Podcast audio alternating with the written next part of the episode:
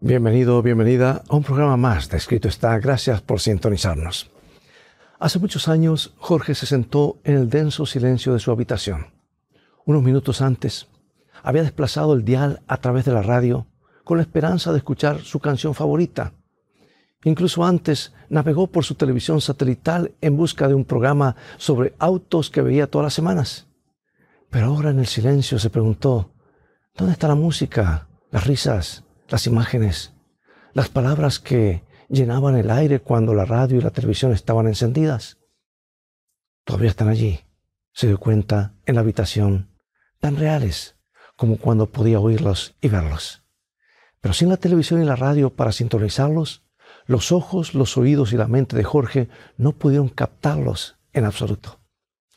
Las ondas de radio eran tan reales como el olor a café que salía de la cocina. Existían a su alrededor pero en un reino más allá de él. Todo esto hizo que Jorge se preguntara, ¿qué hay realmente ahí afuera, a diferencia de lo que se puede sentir? ¿Qué existe más allá de nuestros limitados sentidos? ¿Qué otras cosas hay por ahí, tal vez incluso a nuestro alrededor, que no podemos ver, oír, sentir, saborear o tocar, pero son reales? Hoy quiero decirte a ti y a Jorge que de hecho se nos puede mostrar lo que hay detrás de la visión del mundo que se canaliza hacia nosotros a través de los canales poco profundos de nuestros sentidos. Y creo que te encantará saber que lo que hay ahí afuera nos ofrece razones nítidas y seguras para tener esperanza. Hoy el tema es el otro lado del amor. Mantente en sintonía.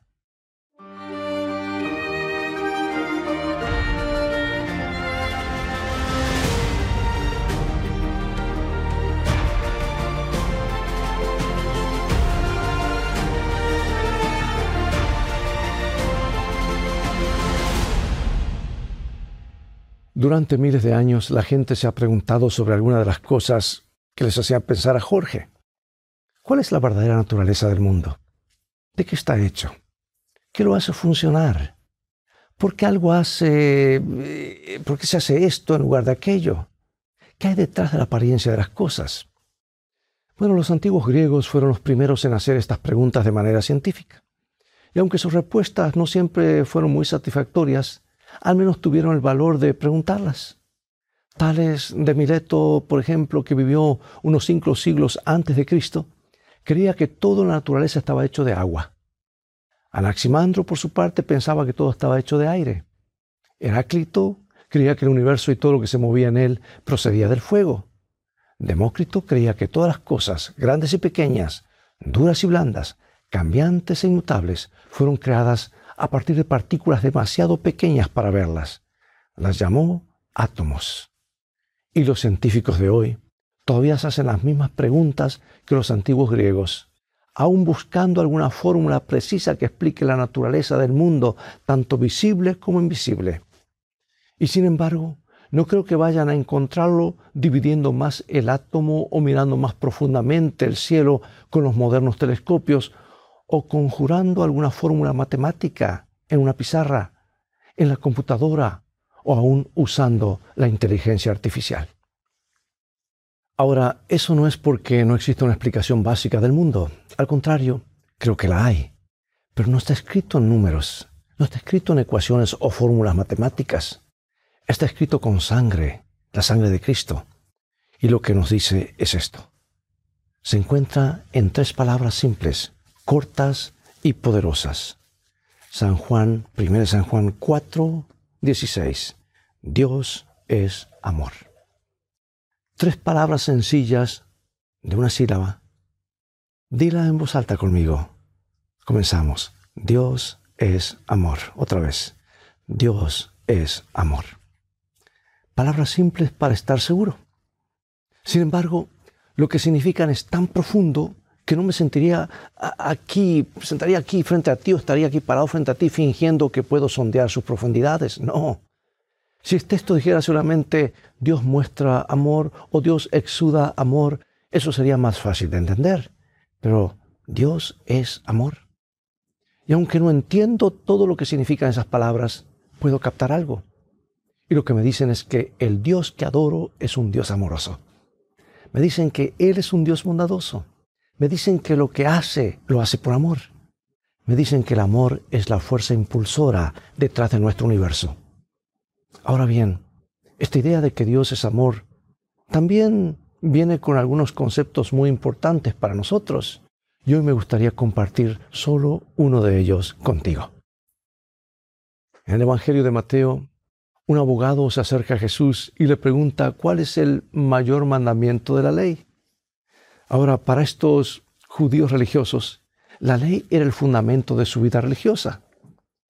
Y que alguien le preguntara a Jesús cuál era el mayor mandamiento de la ley era una pregunta muy seria. ¿Y cómo respondió el Señor? Lo encontramos registrado en San Mateo 22, 37. Jesús le dijo, amarás al Señor tu Dios con todo tu corazón y con toda tu alma y con toda tu mente. Este es el primero y grande mandamiento. Ya hemos visto que Dios es amor. Ya sea lo que sea que esto signifique, al menos significa que el amor es una característica primordial de Dios. Pero observa que Dios no solo ama, sino que también nos ordena que amemos. Y aquí está lo asombroso.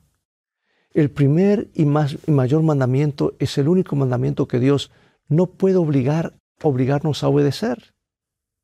Ahora, me gustaría que pensaras cuidadosamente sobre esto conmigo. Dios podría obligarte a no cometer adulterio, si así lo deseara. Dios podría obligarte a, no robar, si así lo deseara. Dios podría obligarte a no mentir. Mira, Él podría programar nuestros cerebros para que no hiciéramos ninguna de esas cosas. Pero no pudo obligarnos a amarlo porque el amor para ser amor debe ser libre. En el momento en que se fuerza el amor deja de ser amor. ¿Puedes entender esto? Tal vez no, tal vez sí. El amor por su propia naturaleza, con amor, por su propia naturaleza, por ser amor es algo que tiene que darse libremente o no puede darse en absoluto. Porque el amor forzado es una contradicción, una pura imposibilidad lógica.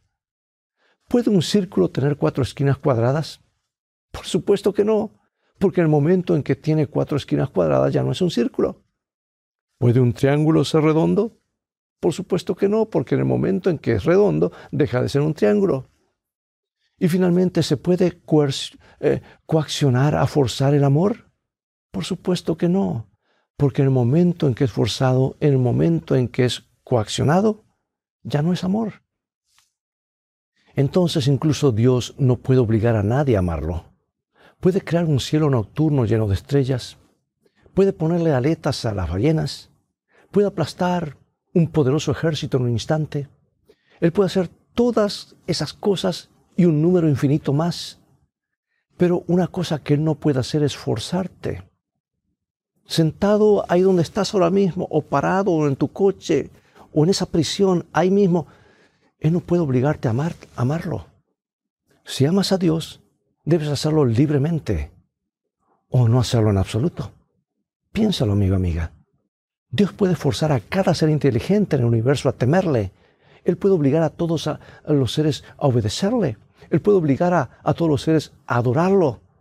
Pero Él no puede obligar a nadie a amarlo. ¿Por qué?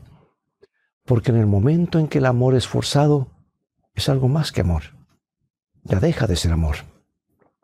Un hombre estaba estudiando la Biblia con su hija pequeña. Un día le dijo a su hija que anhelaba verla elegir y servir amar al Señor. Ella lo miró con sus grandes ojos azules y le preguntó, papá, ¿me harías amar a Dios si pudieras? Se detuvo y miró fijamente a su preciosa hija y pensó, ¿haría que ella amara a Dios si pudiera? Y después de un momento de reflexión, levantó suavemente su cabeza y dijo, no, cariño, no te obligaría a amar a Dios porque no puedo. Ni siquiera quiero intentarlo porque entonces no sería amor. Este hombre, un teólogo, comprendió en ese momento, como nunca antes, por qué el amor a Dios tenía que darse libremente. Simplemente no hay otra manera. Y este es el punto crucial para comprender mucho acerca de nuestro mundo. Incluso el Señor Dios, al Señor Dios mismo, eh, Él no puede obligarte a amarlo. Ahora bien, si Dios es amor, si el amor impregna el universo, y si el primer y gran mandamiento es amar a Dios, entonces la libertad la libertad moral debe ser parte fundamental de la creación. Y lo que esto significa es que no podemos amar a Dios a menos que seamos libres de no amarlo.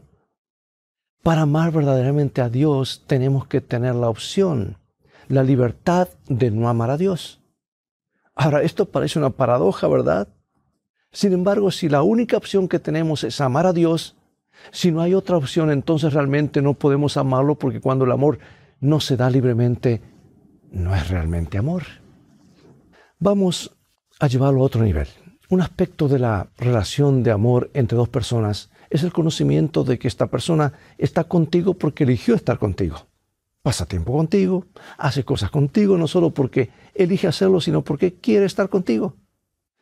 Pero esa relación perdería algo, algo grande, algo crucial, si supieras que la persona que está contigo solo porque se vio obligada a estar allí, ¿no es así? Por supuesto que sí, cambiarían las cosas. Porque eh, lo que sea que mantuvo eh, esa relación contigo, sea por lo que sea, pues entonces no fue amor. Un sirviente cocina la comida de su amo porque si no lo hace será despedido o despedida. Una esposa cocina la comida de su esposo porque lo ama. Ahora, es verdad, de cualquier manera el hombre obtiene su cena, ¿verdad? Pero la primera acción no es la clase de obediencia que Dios quiere. Él quiere que lo adoremos y obedezcamos por amor, no por miedo y coerción.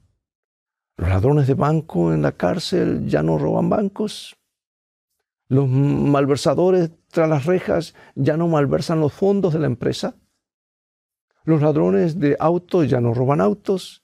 Ellos no están cometiendo esos delitos y tú y yo tampoco. Sin embargo, hay un mundo de diferencia entre por qué no cometen un delito y por qué no lo hacemos nosotros. Este punto es crucial, amigo, amiga, porque solo si entendemos la libertad inherente al amor, podremos entender la existencia del mal en un universo creado por un Dios amoroso. Esa libertad explica cuánto tiempo hace que una de las criaturas de Dios, llamada Lucifer, pudo caer en pecado. Ezequiel describe y escribe sobre él en el capítulo 28 de su libro. Y el profeta nos lleva las, detrás de las bambalinas y dice, Tú, querubín grande, protector, yo te puse en el santo monte de Dios. Allí estuviste, en medio de las piedras de fuego te paseabas. Perfecto eras en todos tus caminos desde el día que fuiste creado hasta que se halló en ti maldad. Aquí está un ser perfecto, viviendo en un ambiente perfecto, el cielo, y sin embargo la iniquidad fue encontrada en él. ¿Cómo podría un ser perfecto volverse inicuo? Porque ese ser fue creado libre y la libertad, para ser verdaderamente libertad, debe contener el potencial para hacer el mal. No significa que Lucifer tuvo que desobedecer de ninguna manera. Solo significa que tenía la libertad de hacerlo si así lo deseaba. De lo contrario, esa libertad sería una ilusión. Este mismo principio explica cómo nuestros primeros padres, creados perfectos y viviendo en un jardín paradisíaco, pudieron caer en pecado. Claro, Dios podría haberlos creado para que nunca pudiesen pecar, pero claro, tampoco podrían haber sido nunca seres humanos libres, y si no fueran libres, nunca podrían haberlo amado. El amor también explica cómo hace dos mil años, cuando Jesús se hizo carne, podía ser despreciado, rechazado y odiado. Y es que la misma libertad que nos permite amar a Dios nos permite odiarlo. Un padre cuyo hijo elige una vida de robo, violencia y drogas pregunta, ¿cómo pudo suceder esto? Un hombre que pierda a un hijo en un ataque terrorista pregunta, ¿cómo pudo pasar esto? Un hombre cuya hermana es agredida sexualmente pregunta, ¿cómo pudo pasar esto? La respuesta fundamental a estas preguntas, la respuesta que está detrás del barniz de lo que podemos ver, oír, sentir, gustar, tocar, es esta. Dios es amor. El amor es la fuerza última de toda la creación y el amor exige libertad moral. Y es verdad, nuestro mundo ha abusado, ha abusado terriblemente de esa libertad. Ahora leímos antes que Dios es amor. Y sea lo que sea que esto signifique, significa por lo menos que Dios nos ama. De hecho, Dios nos ama tanto que no quiere que ninguno de nosotros enfrente los horribles resultados finales de nuestro abuso de la libertad que Él nos ha dado. Y ese horrible resultado final es la muerte eterna que proviene del pecado. De hecho, el pecado no es más que nuestro abuso de la libertad. Y esta conversación sobre el pecado nos lleva a lo que yo llamo la otra cara del amor. ¿Qué quiero decir? Hemos visto que el amor, para ser amor, debe ser libre, o de lo contrario, no puede ser amor.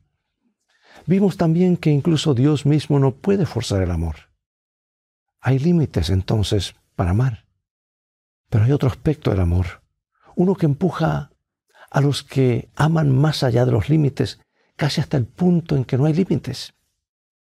Y lo que quiero decir es que el amor ha motivado a las personas, a menudo codiciosas y egoístas, a hacer cosas que ninguna otra fuerza del universo, ya sean miedo, la ira, celos, lujuria, orgullo, podrían lograr que hicieran.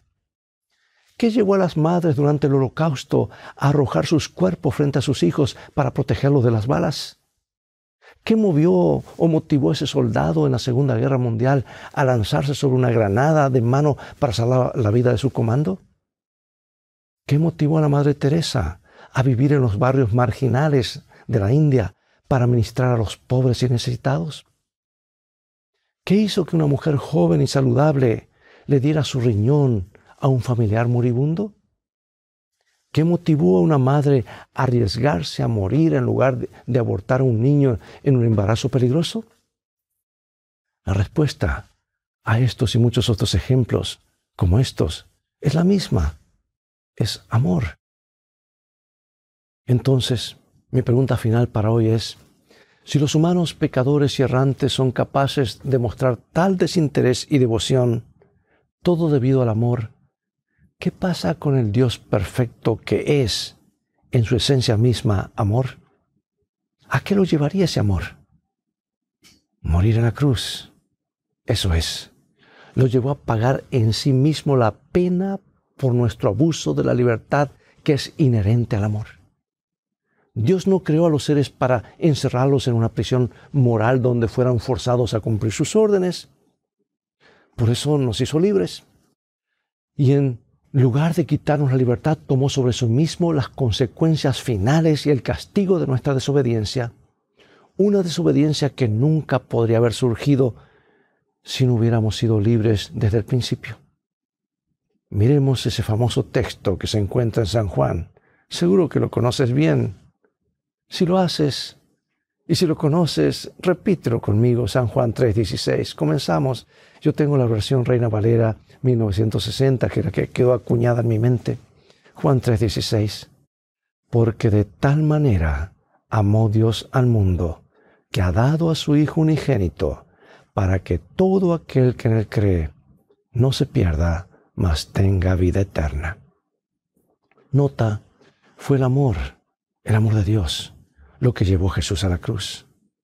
Hay dos verbos que siempre se conjugan juntos, amar y dar. Fue el amor, el amor de Dios por nosotros, lo que hizo que Él muriera por nuestros pecados. Y fue el amor, ese mismo amor que se reveló en la cruz, el que nos da la esperanza de la vida eterna. Si Dios no nos amara, nos habría, no habría muerto por nosotros. Es así de simple. ¿Estás ahora mismo, mientras hablo, experimentando la libertad moral inherente a este amor? ¿El amor que llevó a nuestro Señor al Calvario?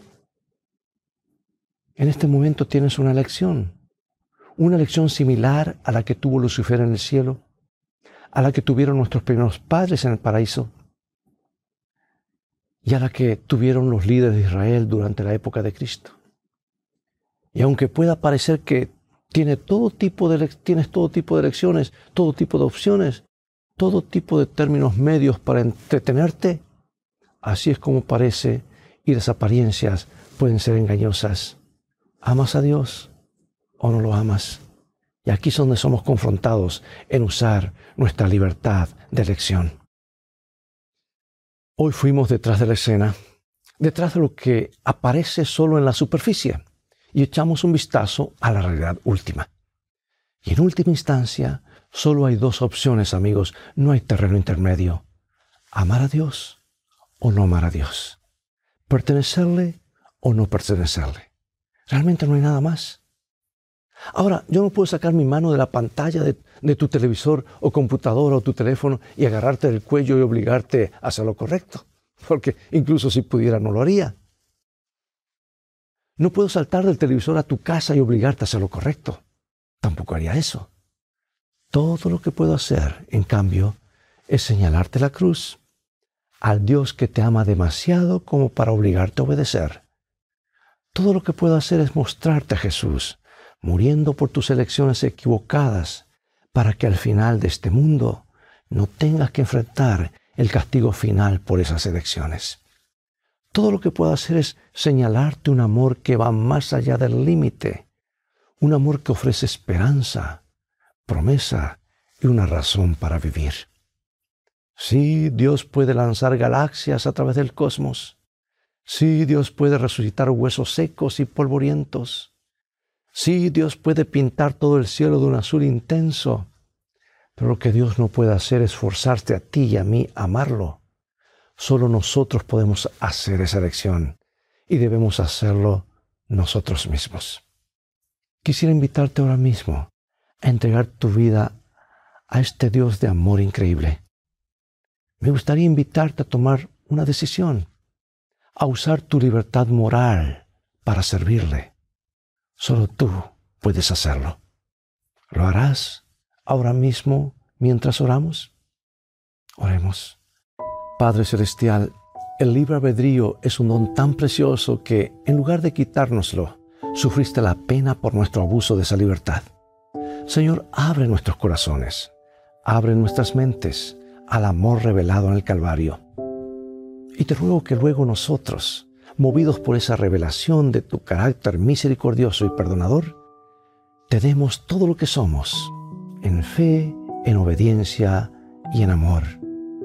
En el nombre de Jesús oramos. Amén.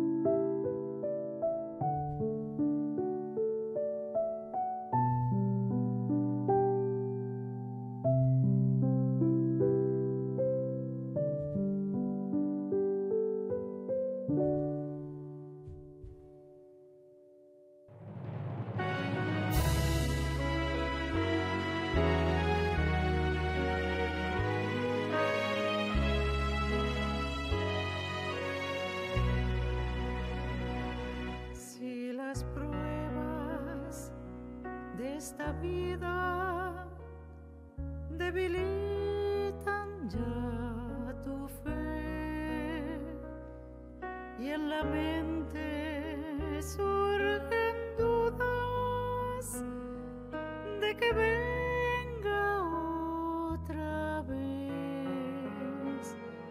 Mira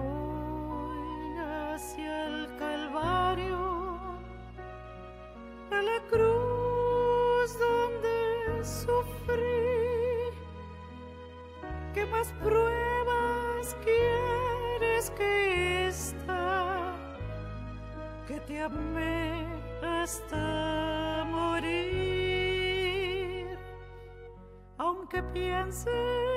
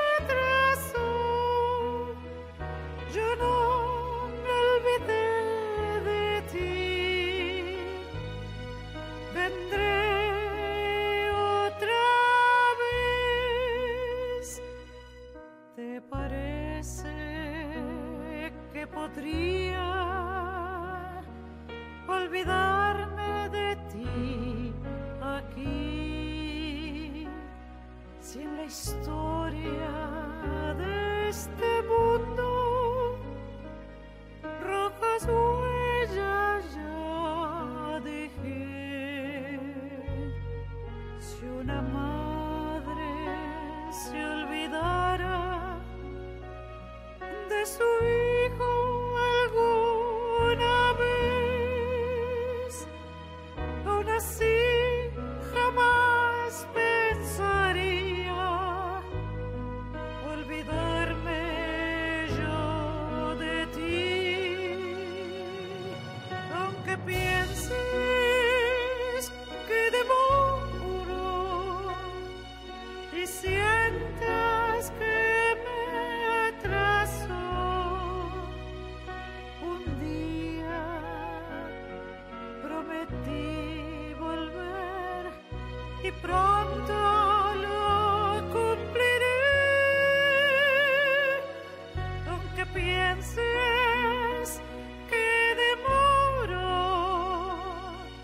You see.